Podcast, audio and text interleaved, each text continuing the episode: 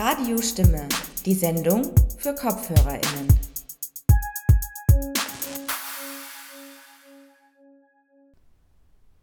Hallo und herzlich willkommen bei Radio Stimme.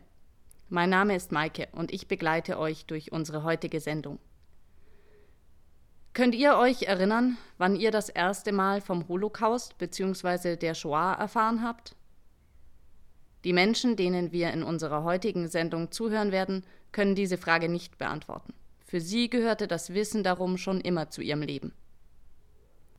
Am 8. November 2021 fand im Republikanischen Club in Wien eine Diskussion statt mit dem Titel Ererbte Biografien im Land der Täterinnen.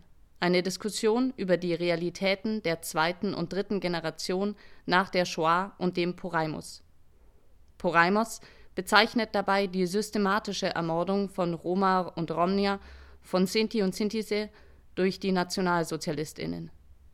Bei der Veranstaltung diskutierten Anna Goldenberg, Samuel Mago und Peter Schwarz, moderiert von der Historikerin Sarah Knoll.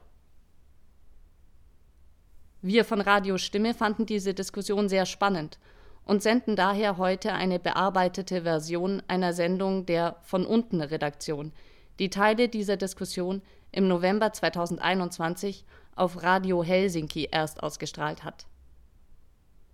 Da sich ein wesentlicher Teil der Diskussion um die eigene Familiengeschichte und den Umgang damit dreht, stellen wir zunächst die Diskutantinnen jeweils einzeln vor und bringen im Anschluss ihre Diskussion zu Aspekten um aktuelle Gedenkpolitiken und unterschiedliche Opfergruppen.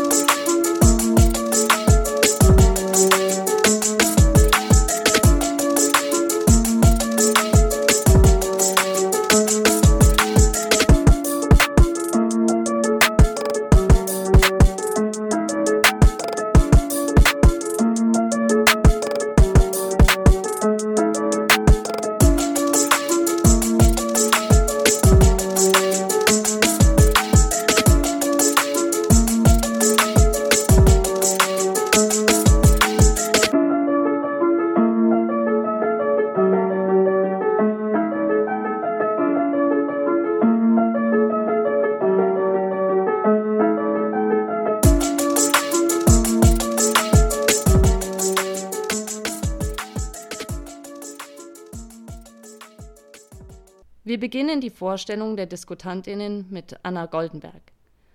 Sie wurde 1989 in Wien geboren und ist Autorin des Buches Versteckte Jahre – Der Mann, der meinen Großvater rettete, das 2018 im Paul Schollnay Verlag in Wien erschienen ist. Sie arbeitet außerdem als Journalistin für die Presse, die Wochenzeitung Falter und die US-amerikanische Zeitschrift The Atlantic. Wir hören nun kurz von ihrem Zugang zum Thema Holocaust und Shoah und was sie dazu gebracht hat, über ihre Familiengeschichte zu schreiben.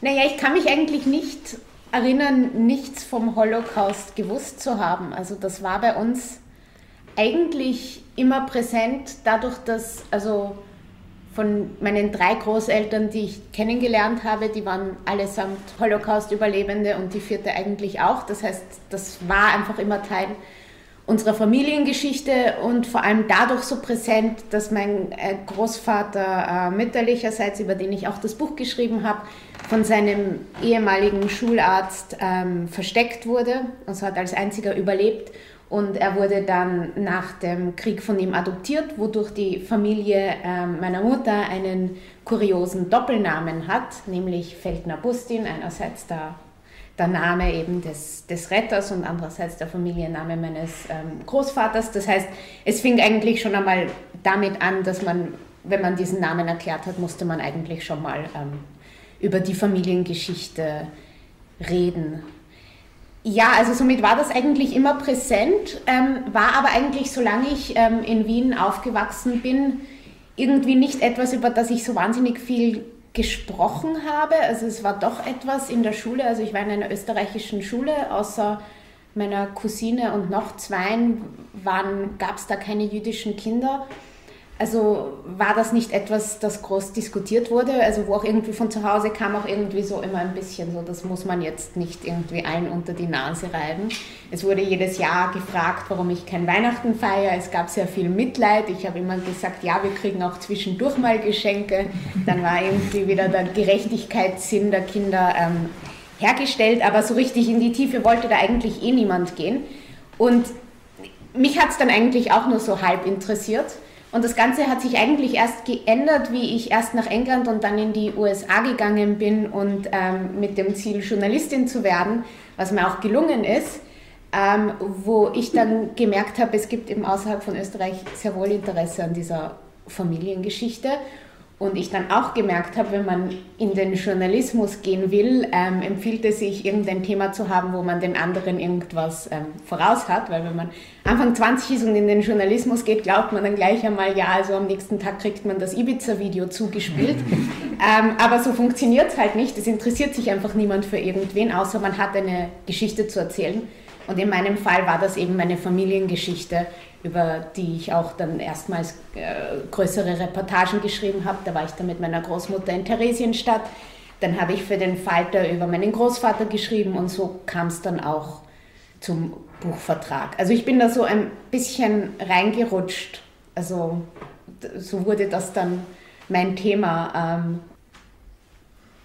Also in unserer Familie gab es schon eigentlich, ich glaube, ein, ein ganz tief sitzendes Misstrauen gegenüber der Mehrheitsgesellschaft, würde ich sagen. Also schon so immer diese latente Angst, ja, also wenn man es vermeiden kann, sagen wir ihnen besser nicht, dass wir Juden sind, weil man weiß ja nicht, was die, was die mhm. zu Hause reden. Ähm, und also so, so, so, so bin ich dann auch aufgewachsen und muss dann auch ehrlich sagen, es ist ja so, also mir, mir ist eigentlich nie oder fast nie direkter Antisemitismus begegnet, aber was mir sehr wohl begegnet ist, vor allem eben hier in Österreich, ist so dieses, ja, dieses Un Unwohlsein. Die Leute sind so ein bisschen hilflos, es ist so irgendwie so eine Mischung aus, aus so ein, ein schlechtes Gewissen und also sie wissen nicht so recht, so sind sie jetzt irgendwie mitschuldig, sind sie Täter, sind sie Opfer, haben sie meine Großeltern ermordet oder Urgroßeltern ermordet.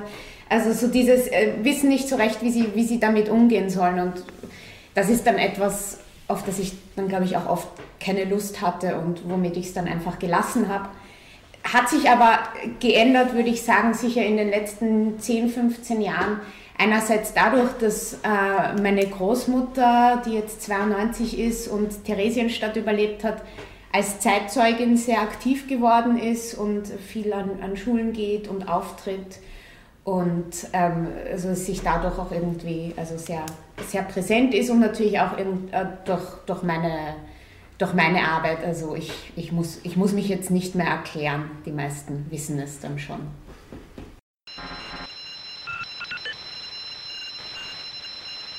I was proud and I was standing I was lost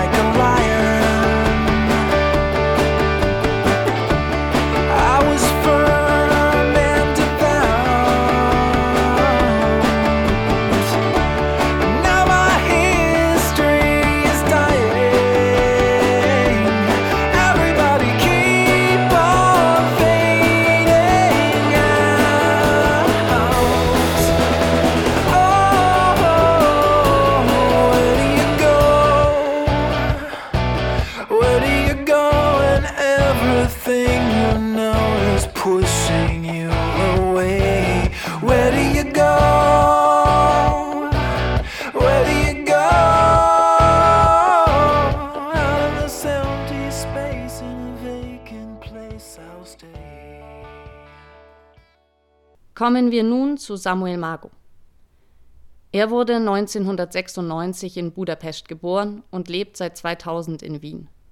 Er ist Schriftsteller, Künstler, Roma-Aktivist und Vizepräsident der HÖR, der Hochschülerinnenschaft österreichischer Roma und Romja, arbeitet für den ORF und hat ebenfalls zu seiner Familiengeschichte publiziert.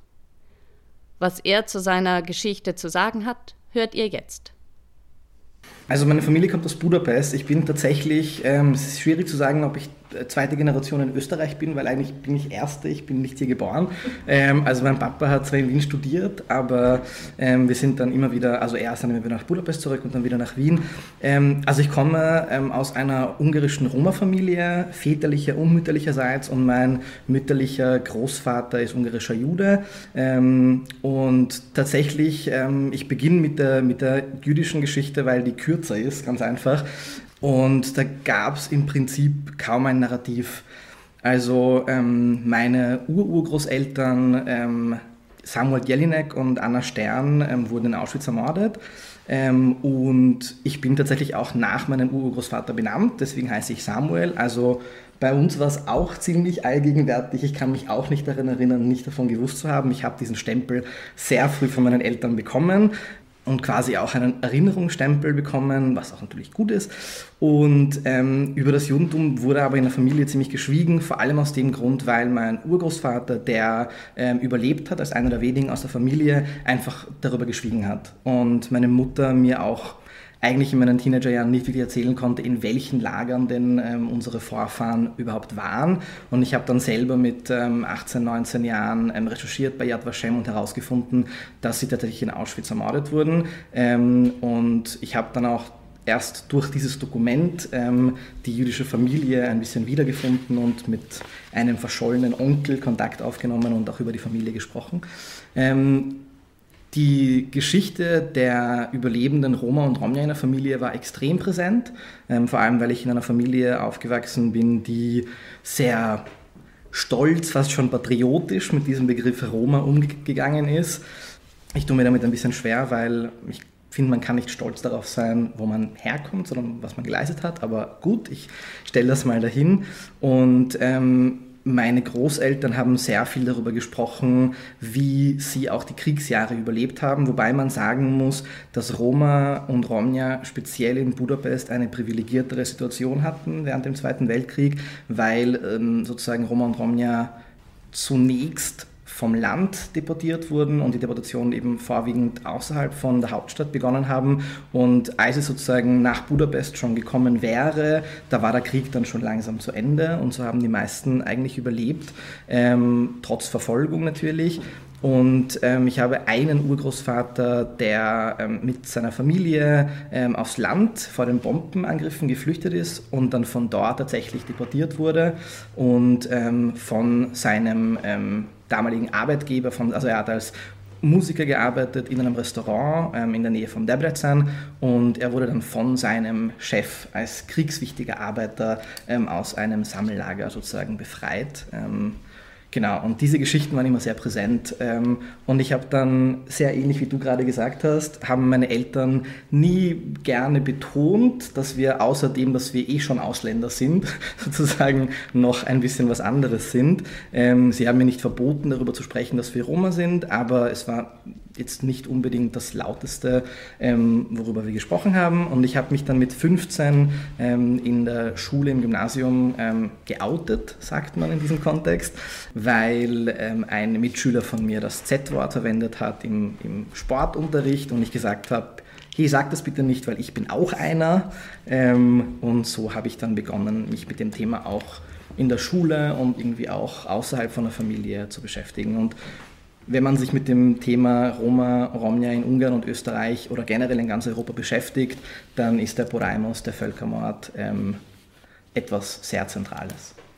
Also ich muss erstens mal sagen, dass ähm, vor allem in, in meiner Roma-Familie schon sehr selbstbewusst mit der Identität umgegangen wurde. Ähm, ich glaube, dass meine Vorfahren auch nicht wirklich eine Wahl hatten. Ähm, es gibt immer dieses Klischee oder auch Stereotyp, ähm, Roma haben Musik im Blut. Ähm, tatsächlich waren in meiner Familie die letzten 400 Jahre lang oder zumindest 200 laut ARIA-Nachweis Zigeunermusiker unter ganz großen Anführungszeichen. Ähm, und das war ein Beruf, den man ausüben konnte. Ähm, viele Berufe wurden Roma und Romja lange Zeit verwehrt. Und äh, mein Großvater hat zwar sehr viel geübt und sehr viel geprobt, aber er war auch ein sehr ähm, guter Musiker, der auch viel Geld verdient hat. Und, und mit diesem Job in dieser Branche konnte man gar nicht, nicht offen damit umgehen. Wenn man eine Musikeruniform getragen hat, dann war man ziemlich nach außen hin sichtbar was, was ich damit gemeint habe, war, dass, dass meine Eltern in Österreich, ähm, wenn sie gefragt wurden, es auf keinen Fall verneint hätten, aber mir jetzt nicht unbedingt ans Herz gelegt haben, das jetzt groß zu thematisieren, vor allem in der Schule. Natürlich auch deswegen, weil auch mein Vater ähm, sehr viel Antiziganismus in seiner Schulkarriere erfahren hat. Ähm, meine Mutter und ich, wir sind sehr weiß und ich glaube vor allem aus diesem Grund, ähm, weil man uns sozusagen die antiziganistischen Stereotype vielleicht nicht unbedingt ansieht, ähm, müssen wir erstmal darüber anfangen zu sprechen, wenn wir das überhaupt möchten. Ähm, das ist auf jeden Fall auch ein Privileg und ähm, ich habe das tatsächlich dann gemacht. Ich hätte es nicht machen müssen, sozusagen, aber es war mir sehr wichtig und ich bin auch überzeugt davon, es war mir wichtig, ähm, weil ich in einem Umfeld war, wo ich mich auch sicher gefühlt habe, weil ich ähm, auch in einer Schulklasse war, wo mich äh, viele Lehrkräfte sehr unterstützt haben, was viele Kollegen und Kolleginnen von mir im Aktivismus nicht sagen können. Also ich kenne sehr viele Outing-Stories, wo ähm, Roma und Romja auch in Österreich auch noch in den letzten Jahren und Jahrzehnten sehr starke Diskriminierung auch von Lehrkräften erfahren haben. Ähm, das war bei mir nicht der Fall und auch meine Freunde und Freundinnen waren damit sehr cool. Ähm, und ich muss dazu sagen, der Grund, warum ich so selbstbewusst darüber sprechen konnte, war sicher, dass auch viele Leute in meiner Familie ähm, schon vor mir ähm, Roma-AktivistInnen waren. Ja? Also mein Vater hat in den 70er Jahren ähm, sehr viel Kontakt gehabt zu den äh, Leuten, die in Ungarn dann später die Delegation 71 ähm, in Oprington bei London beim ersten Welt-Roma-Kongress und auch später mit sehr vielen anderen ähm, Roma- und Romja-AkademikerInnen, die sozusagen auch sehr aktiv waren. Und auch mein Bruder hat sehr viel Roma-Aktivismus in Ungarn betrieben, mein Cousin, meine Cousine, also viele, viele Leute waren sozusagen schon aktiv. Da war es jetzt nicht so eine große Herausforderung, selbst auch ähm, aktiv zu werden ähm, im Bereich Menschenrechte oder auch Roma-Aktivismus. Ähm, tatsächlich ist mein Bruder, sagen, oder ist meine Generation, aber angefangen von, von meinem Bruder, die erste Generation, die gesagt hat, wir wollen nicht mehr Musik machen, es reicht, damit verdient man mittlerweile kein Geld mehr. Früher war das cool, mittlerweile geht das nicht mehr. Und mein Bruder ist Journalist geworden, mein Bruder ist 15 Jahre älter als ich und ein bisschen so eine Papa-Figur eher als ein Bruder. Ähm, und auf jeden Fall ein Vorbild. Und ich habe dann so mit 13, 14 gemerkt, okay, der ist voll erfolgreich damit, was er macht und er schreibt für verschiedene ungarische Tageszeitungen und Medien und ähm, ich mag das auch machen, warum nicht? Und ich habe dann auch angefangen, ein bisschen anders zu schreiben, literarisch zu schreiben und habe dann 2015 den Exiljugend Literaturpreis gewonnen. Ähm, mit einem Text über, über eine Fluchtgeschichte 56 von meiner Familie, ähm, sozusagen aus Budapest nach Wien. Ähm, und dann wurde ich vom Verlag gefragt, ob wir denn nicht einen, einen Kunstgeschichtenband machen. Und ich habe mich mit meinem, ich habe gesagt, ur gerne, aber ich würde das sehr gerne mit meinem Bruder gemeinsam machen, würde das denn gehen? Und dann ähm, habe ich mit, mich mit meinem Bruder hingesetzt und wir haben mal gebrainstormt, was wollen wir denn überhaupt, wenn wir schon so eine Gelegenheit bekommen, was wollen wir denn überhaupt erzählen? Und wir haben ähm, am Küchentisch meiner Großeltern ähm, voll schnell ähm, gecheckt, dass, es, dass jede Geschichte, die uns einfällt, ähm, eine Geschichte ist, die wir schon tausendmal gehört und früher verflucht haben von unseren Großeltern und Eltern. Ähm, diese Geschichten, die schon Titel haben, die schon so fad sind, dass man, dass man sagen kann, ja, ich kenne die Geschichte schon, das ist die und die Geschichte, danke Opa, danke Oma. Ähm, und wir haben gecheckt, dass eben genau diese Geschichten, die wir so verflucht haben, extrem wertvoll sind und eigentlich erzählt gehören. Und ähm, haben uns dann hingesetzt mit der Familie und haben sie tatsächlich auch ein bisschen interviewt an diesem Küchentisch bei, bei meiner Großmutter. Und ähm, ja, und haben dann so sehr viele Geschichten von Widerstand und ähm, vom Leben in einer ähm, ich sage mal, weiß dominierten Mehrheitsgesellschaft als Minderheit, als Roma und Romja, als Juden, Jüdinnen ähm, ein bisschen gesammelt und dann so ähm, diese Kurzgeschichtenbände auch geschrieben.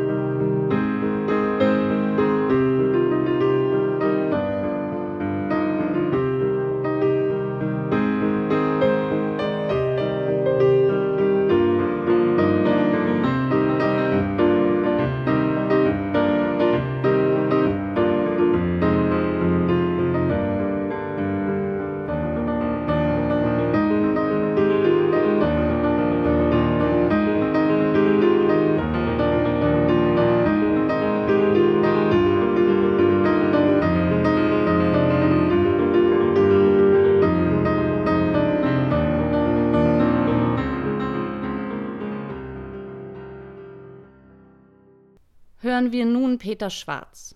Schwarz war bis 1. Februar 2022 Geschäftsführer von ESRA, dem psychosozialen Zentrum für NS-Überlebende, jüdische Migrantinnen und die jüdische Bevölkerung Wiens.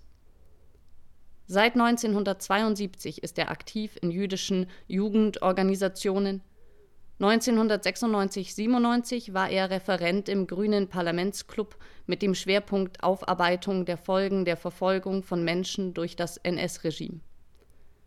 Peter Schwarz ist außerdem Vorstandsmitglied der Initiative Minderheiten, jener Organisation, die seit 1991 unterschiedliche Minderheitenperspektiven in Österreich vereint und auch unsere Radioarbeit bei Radio Stimme ermöglicht. Zu seiner Familiengeschichte – hat Peter Schwarz Folgendes zu sagen. Vielleicht kurz zu meiner Familiengeschichte. Mein Vater ist in Wien geboren, äh, war Wiener Jude, eine assimilierte jüdische Familie. Äh, die, also die engere Familie konnten alle flüchten, ist nach Palästina gegangen äh, und in Palästina ist er dem britischen Militär beigetreten und ist als britischer Soldat in Österreich quasi als Befreier einmarschiert. Meine Mutter ist, war nicht Jüdin, sie war mit ihrer Mutter gemeinsam im Widerstand, äh, ist aufgeflogen und gegen Ende des Kriegs, also im Jahr 45, im Februar 45, von der Gestapo verhaftet worden und äh, es, die Alliierten waren rechtzeitig da, sodass sie nicht äh, dann hingerichtet wurden. Bei uns zu Hause wurde sehr offen darüber gesprochen, über beide Familiengeschichten. Äh, war überhaupt nicht tabuisiert. Ähm, der Freundeskreis der Eltern hat zu einem großen Teil aus ähnlichen Familien bestanden. Es war allgegenwärtig, aber nicht, äh, nicht irgendwie vor sich hergetragen, die Geschichte würde ich meinen. Und ähm, ich selber habe Antisemitismus nicht erlebt. Ich habe selber nicht Antisemitismus erlebt, aber ich habe sehr bewusst erlebt, äh, in welchem Umfeld wir leben. Es gab ständig Auseinandersetzungen und Diskussionen über, über die Situation in Österreich. Äh, ich glaube, meine Eltern haben sehr gerne in Österreich gelebt, aber waren immer sehr, sehr hellhörig und sehr wach über politische Vorgänge. Also ich kann mich ganz gut erinnern an, an Situationen oder an, an, Diskussionen, die es gab, öffentliche Diskussionen äh, zu, zu der Wald, ja, zu der Wiesenthal-Kreisky oder Kreisky-Wiesenthal-Affäre, äh, wo es einen ganz klaren Standpunkt gab und eine große Aufregung gab. Äh, Waldheim sowieso, das war natürlich für uns alle sehr aufregend. Also jetzt nur als, als Beispiele. äh, das waren so Ereignisse, die wichtig für uns waren, die heftig diskutiert wurden, die natürlich meine beiden Schwestern und mich geprägt haben.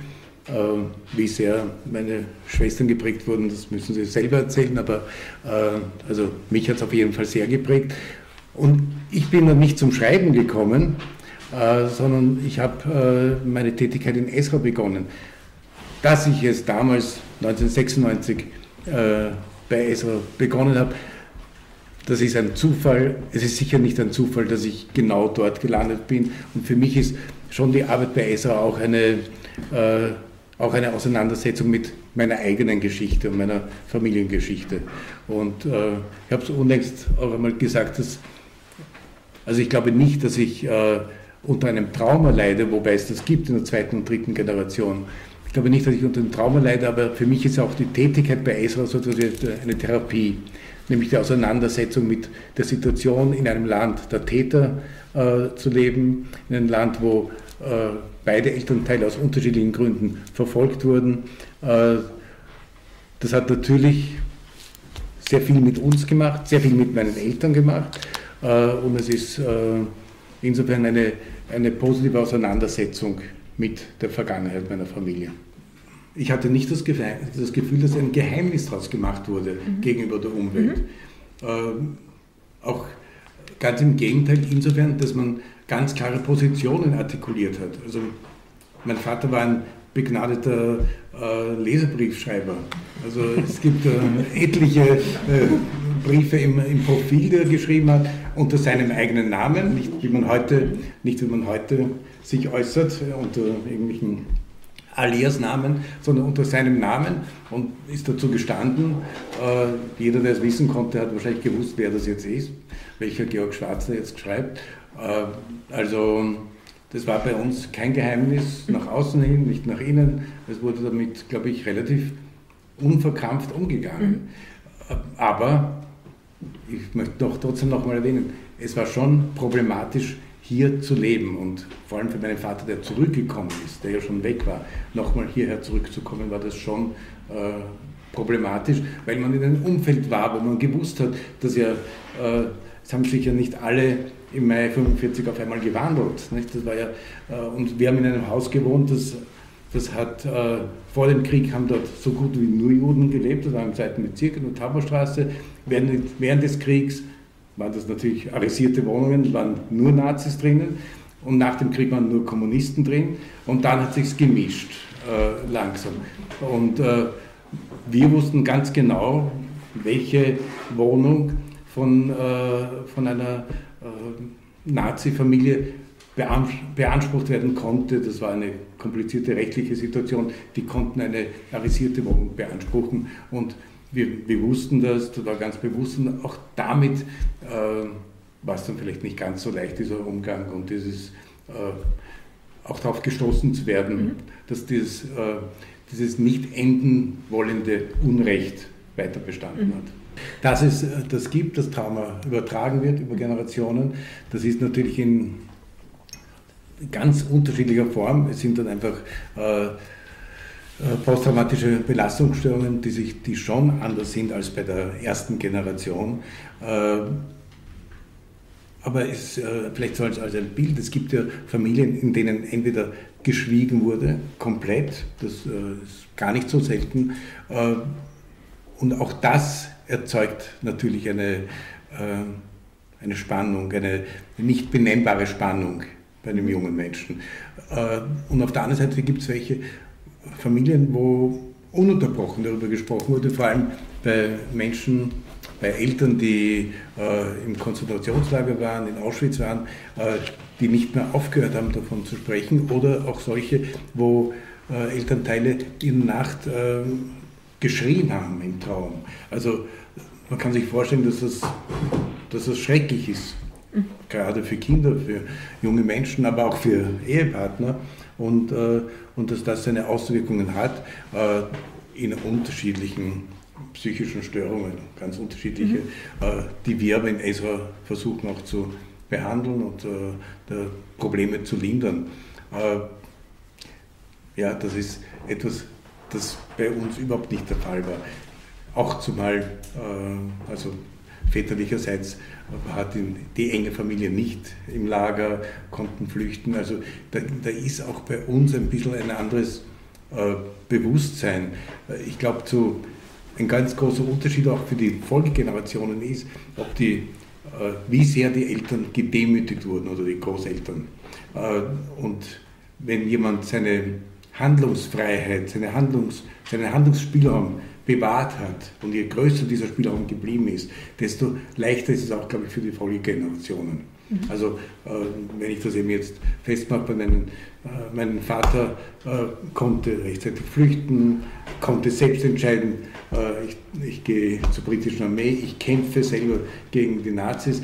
Äh, und meine Mutter und meine Großmutter, die gesagt haben, äh, sie nehmen das nicht hin und sind selbstgewählt in Widerstand gegangen und wurden aufgrund ihrer eigenen Entscheidung, nicht aufgrund einer, einer eines Umstands per Geburt, sondern aufgrund ihrer eigenen Entscheidung wurden sie dann auch verfolgt. Das ist ein ganz großer Unterschied zu jenen Familien, wo die Verfolgung ganz andere Formen äh, dargestellt hat.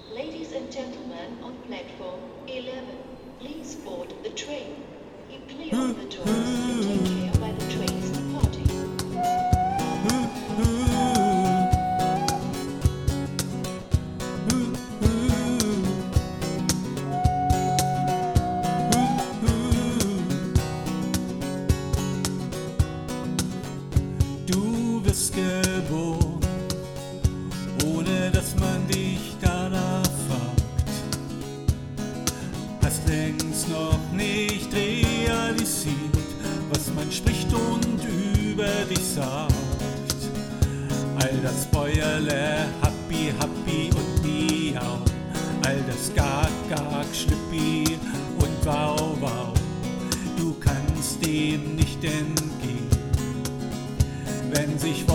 Worte um dich drehen. Und so rollt dieser Zug des Lebens, auf den du aufgesprungen bist, vorbei am Hier und am Eben, an dem, was man verdrängt und vergisst.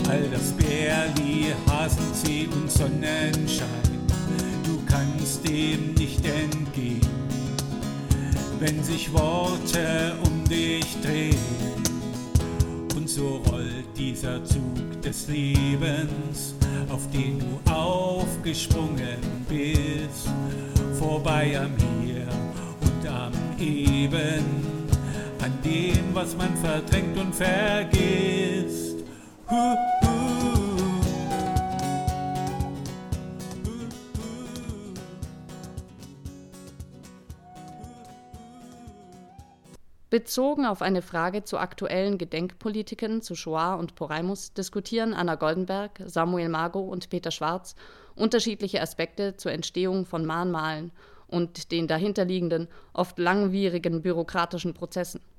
Sie kritisieren dabei unter anderem das Fehlen einer breiteren gesellschaftlichen Diskussion im Fall der neuen Namensmauer für die jüdischen Opfer des Nationalsozialismus in Wien am Osterrichi-Platz – als auch das Fehlen eines zentralen Mahnmals für Roma und Romja, Sinti und Sintise. Ein weiterer Kritikpunkt ist das Entstehen einer Hierarchie zwischen den Opfergruppen, die durch exkludierende Gedenkpolitik entsteht. Die Komplexität dieser Themen wird anhand der folgenden Redebeiträge deutlich. Ich kann, ich kann anfangen, weil diese Namensmauer, die regt mich furchtbar auf. Die regt mich nämlich deshalb auf, ähm, weil es für die überhaupt keine Ausschreibung gab.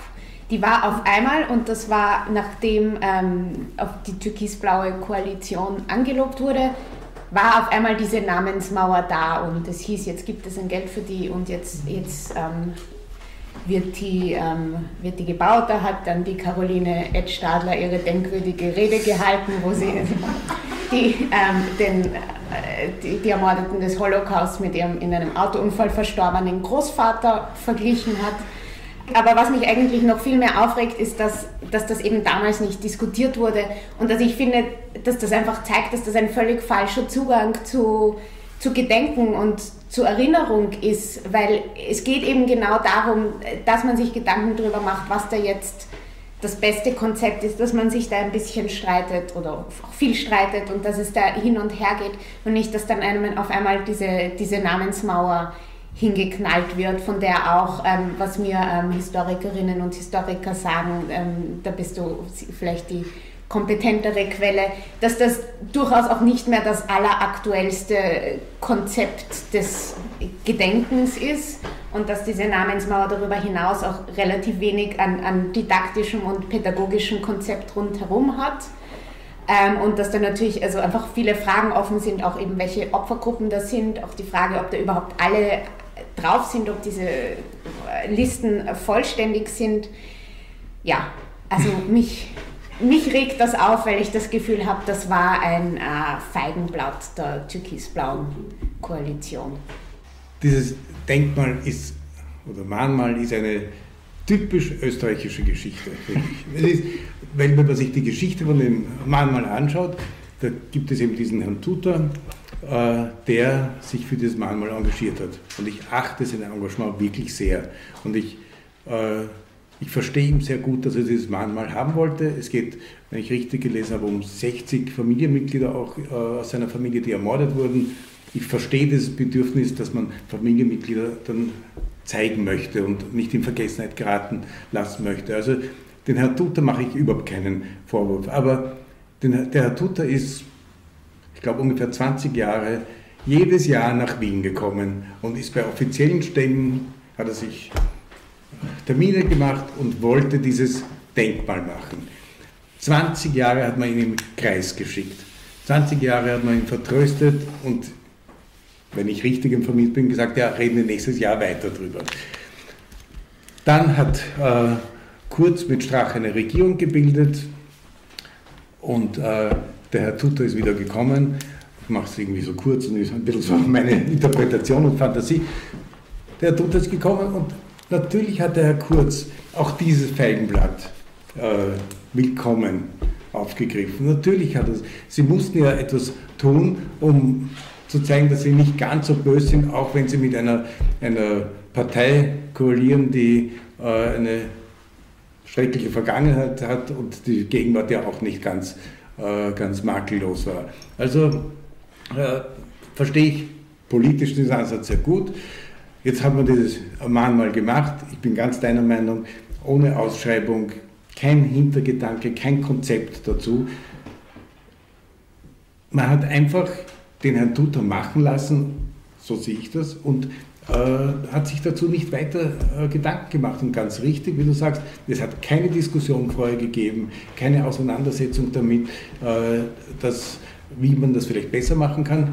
Und einen ganz großen Vorwurf mache ich auch den Verantwortlichen, dass man durch dieses nicht alle Opfergruppen zu inkludieren, schafft man Hierarchie unter den Opfergruppen. Und ich halte das für einen ganz schweren Fehler. Das ist also eine ganze Geschichte von vertanenen Chancen. Und äh, das, ja, das finde ich fast unerträglich. Ich gehe auch morgen dorthin, weil ich schon das Engagement von Herrn Tutor achte. Ich äh, gedenke äh, aller Menschen, die dort äh, aufscheinen und die, äh, also Menschen, die aus Österreich kamen, Österreicher, Österreicher die ermordet wurden. Ähm, aber ich finde, es gibt eine ganz große Lücke, die man hätte schließen müssen von Anfang an im Konzept dieses Denkmals. Ich glaube nicht, dass, es, äh, dass man unendlich viele Denkmäler bräuchte, weil ich glaube, dass die Auseinandersetzung mit der Vergangenheit und den Bezug herzustellen zur Gegenwart und auch wie wir die Zukunft gestalten, das hängt überhaupt nicht von der Anzahl der Denkmäler ab. Es muss vernünftige Orte geben, die man, äh, wo gedacht wird, wo es auch um Didaktik geht, wie du vorhin erwähnt hast. Also ich bin ganz dieser Meinung, aber die Anzahl macht es nicht aus. Es macht, die Lehrpläne machen es aus, die Politik, Absolut. wenn äh, eine Regierung äh, sich auf die Fahnen schreibt, den Kampf gegen den Antisemitismus zu führen und gleichzeitig mit einer FPÖ koaliert, dann passt das für mich nicht zusammen. Das passt einfach nicht zusammen. Und das sind Signale an die Bevölkerung, äh, da braucht man, also die, die politisch aktiv sind und sehr wach sind, die erkennen vielleicht manche Dinge, andere spüren, dass das alles nicht ernst zu nehmen ist. Absolut. Ich finde es extrem beschämend für Österreich, für die Republik Österreich, dass es bis heute kein Denkmal für die ermordeten Roma und Romja Sinti und Sintize zentral im Herzen der Stadt gibt. Und ich finde es auch sehr komisch zu argumentieren, es gibt doch eh ein Denkmal in Lackenbach, es gibt doch eh ähm, ein Gedenkstein im Barankerpark und es gibt doch eh ein Denkmal ähm, in Salzburg. Das, sind, das ist absolut wahr und das ist extrem wichtig und auch sehr schön. Und ich muss sagen, ich widerspreche dir nur in diesem einen halben Punkt, dass ich es sehr gut finde, dass es noch ein Denkmal ähm, für die Opfer der Shoah gibt. Ja? Also ich finde es wichtig, viele Denkmäler zu haben und auch viele zentrale Denkmäler zu haben. Wie das Denkmal gestaltet ist, da bin ich vollkommen bei dir und hundertprozentig einer Meinung. Wenn wir uns anschauen, ähm, gibt es äh, in den ich sage mal, drei großen Täterländern, Täterinnenländern, Deutschland, Österreich und Ungarn. Da, da gibt es in zwei von diesen drei Ländern, in zwei Hauptstädten, gibt es Denkmäler. Es gibt äh, in Berlin ein Denkmal ähm, direkt neben dem Bundestag, ein ziemlich großes und auch ziemlich schön gestaltetes. Es gibt in Budapest am Donauufer ein Denkmal und es gibt in Wien keins. Und ich verstehe nicht warum. Also ich muss wirklich auch ganz ehrlich sagen, ich verstehe keine einzige Begründung dafür, warum es noch keine Anträge ge gegeben hat vor 30 Jahren, vor 20 Jahren, aber schon gar nicht, warum es heute keine gibt. Ich verstehe es nicht. Ich sage jetzt mal wirklich ganz profan, die Lobby hinter den Roma und Romja so klein ist oder so ähm, noch ungehört ist, ähm, dass sich vielleicht PolitikerInnen denken, gut, da passiert eh nichts, wenn wir das nicht machen und nicht tun.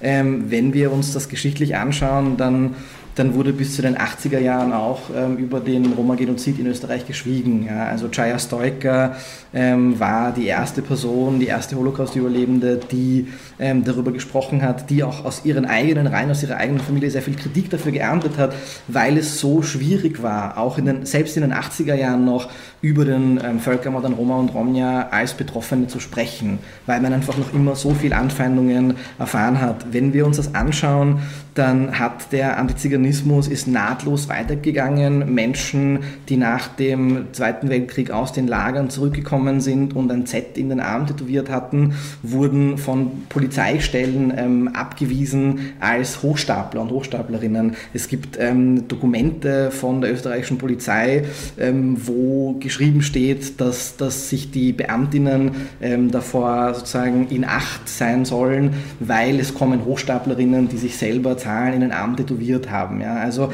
es geht tatsächlich nahtlos weiter und, ähm, und, und, und wenn man so einen großen Antiziganismus auch von Behörden und, und, und auch von der, von, der, von der staatlichen Seite so lange erfährt, dann ist das halt sehr, sehr schwierig. Wenn wir jetzt äh, uns anschauen, dieses Jahr haben wir 50 Jahre Roma-Tag gefeiert, dann blicken wir auch in Österreich zurück auf 50 Jahre ähm, zivilgesellschaftliche Arbeit der Roma und Romja Sinti und Sintize und es gibt wahnsinnig ähm, wichtige und große ähm, Charaktere in, in diesem Movement, sage ich mal, also Chaya Stoiker, Rudi Sarkozy, Ilya Jovanovic und viele, viele andere, die sehr viel dafür geleistet haben vor uns. Ähm, aber ich habe das Gefühl, dass wir in der zweiten und dritten Generation, also wir als Hochschülerinnenschaft, österreichische Roma und Romja, aber auch viele andere Vereine noch immer tatsächlich, und ich verwende das Wort ganz bewusst, kämpfen müssen dafür, dass sich in der Gedenkpolitik in Österreich etwas in eine richtige Richtung bewegt.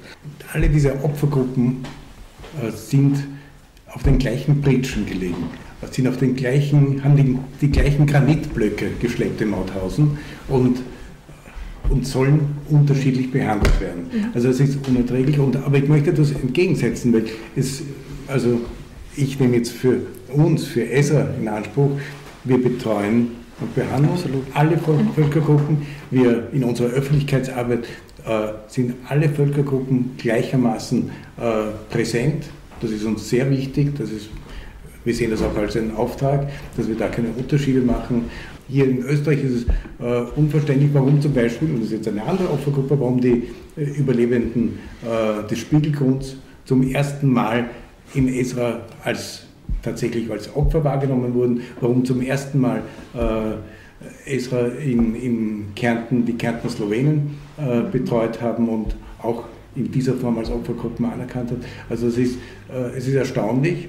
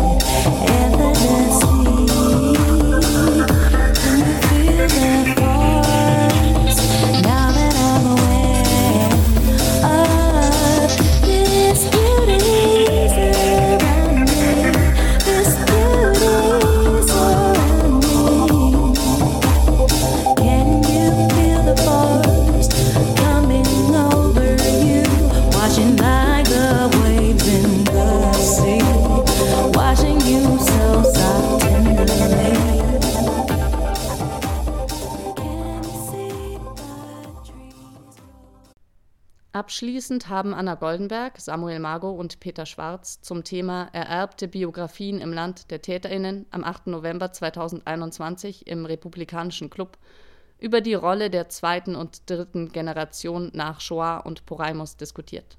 Außerdem äußern sie ihre Zukunftswünsche für die Gedenkkultur in Österreich und den gesellschaftlichen Umgang mit entrechteten und von Gewalt bedrohten Menschen, vor allem mit Asylsuchenden.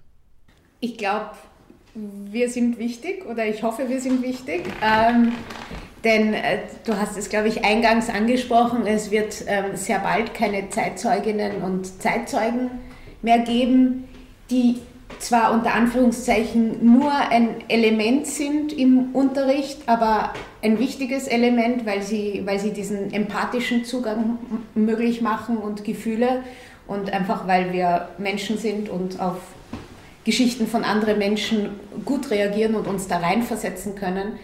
Ähm, und da glaube ich, ist, ist dann eben die zweite Generation und auch die dritte Generation sehr wichtig, äh, weil, weil die das eigentlich auch machen können, weil auch man eben als Nachfahre zum Beispiel in, in Schulen gehen kann und erzählen kann, wie es ist, mit einem Elternteil aufzuwachsen, der, der ein KZ, einen Krieg oder sonst etwas überlebt hat.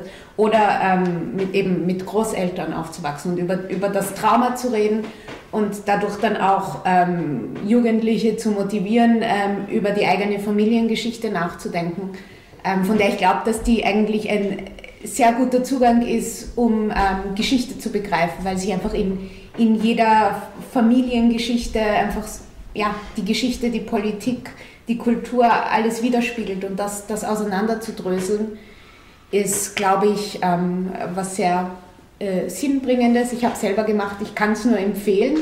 Ähm, meines Wissens ähm, hat das Programm Erinnern.at, die ähm, Zeitzeuginnenbesuche an Schulen organisieren, ähm, jetzt zumindest teilweise darauf umsatteln, die zweite Generation ähm, auszubilden, dass die an Schulen gehen. Ähm, ich finde, es ist längst an der Zeit, dass man jetzt äh, auch die dritte Generation äh, an Bord holt, weil auch da tickt, tickt die Uhr, weil noch leben einige unserer Großeltern, aber die werden auch nicht alle 120, auch wenn wir es uns wünschen. Ähm, das gibt es in den USA zum Beispiel schon lange. Also ich war ähm, 2012 bis 2015 in New York und da habe ich an so Workshops teilgenommen, wo, man, ähm, äh, wo mir beigebracht wurde, wie ich an Schulen gehe und dort ähm, Schülerinnen und Schülern ähm, über meine Großeltern erzähle. Ich bin dann nie in Schulen gegangen, aber es, es war ein äh, guter Workshop und das ist ein ganz cooles Programm. Also ich wünsche mir drei Sachen wenn ich von heute schon mir was wünschen darf.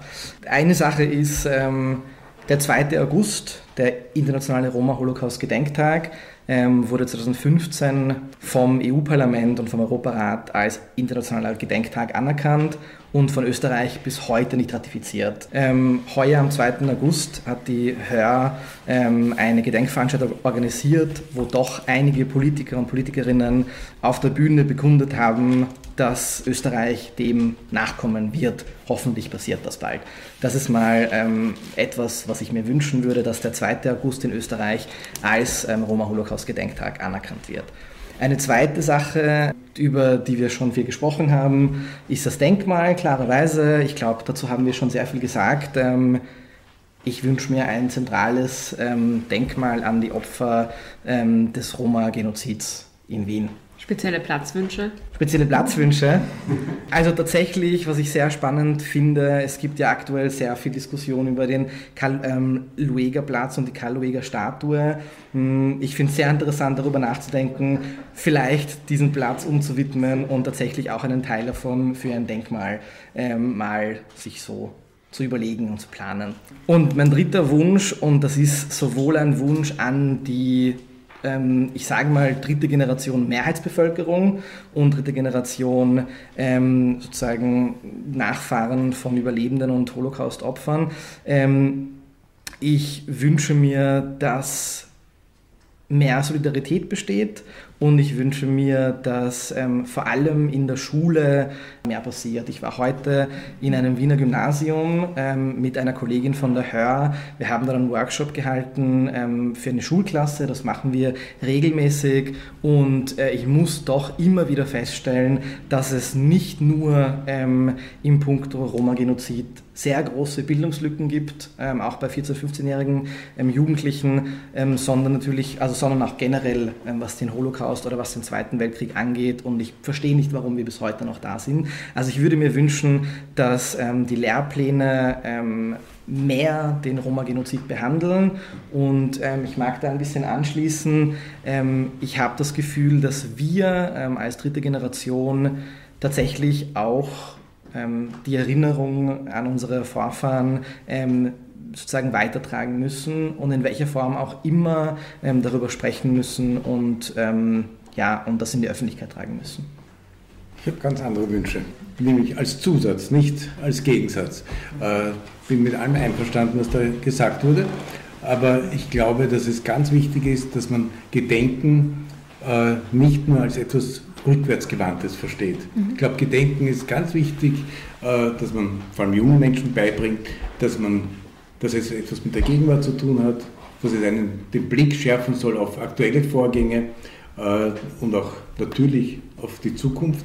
Äh, ich glaube, es ist ganz wichtig, dass man versteht, zu erkennen, dass man es lernt zu erkennen, wo politische Entwicklungen in eine gefährliche Richtung gehen. Das ist ganz, ganz wichtig.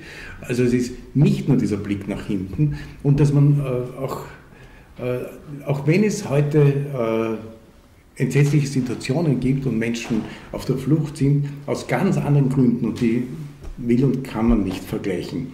Äh, aber trotzdem, wenn ich dann heute sehe, flüchtende Menschen, wo man diskutiert, ob man Schiff einlaufen lässt im Hafen oder nicht, und dann sehe ich irgendwann eine die äh, Dokumentation über die St. Louis, ich weiß nicht, wer das kennt, mhm. diese Geschichte, äh, ein Schiff, das mit äh, jüdischen Flüchtlingen nach Amerika, zuerst nach Kuba, dann nach Amerika und zum Schluss zurück in, nach Europa und aufgeteilt wurde auf unterschiedliche Länder, die von Nazis besetzt waren. Ich glaube, alle vier Länder, wo sie aufgeteilt wurden, die Flüchtlinge. Wenn ich mir das anschaue, dann denke ich mir, oder frage ich mich, was hat man gelernt? Was hat man gelernt?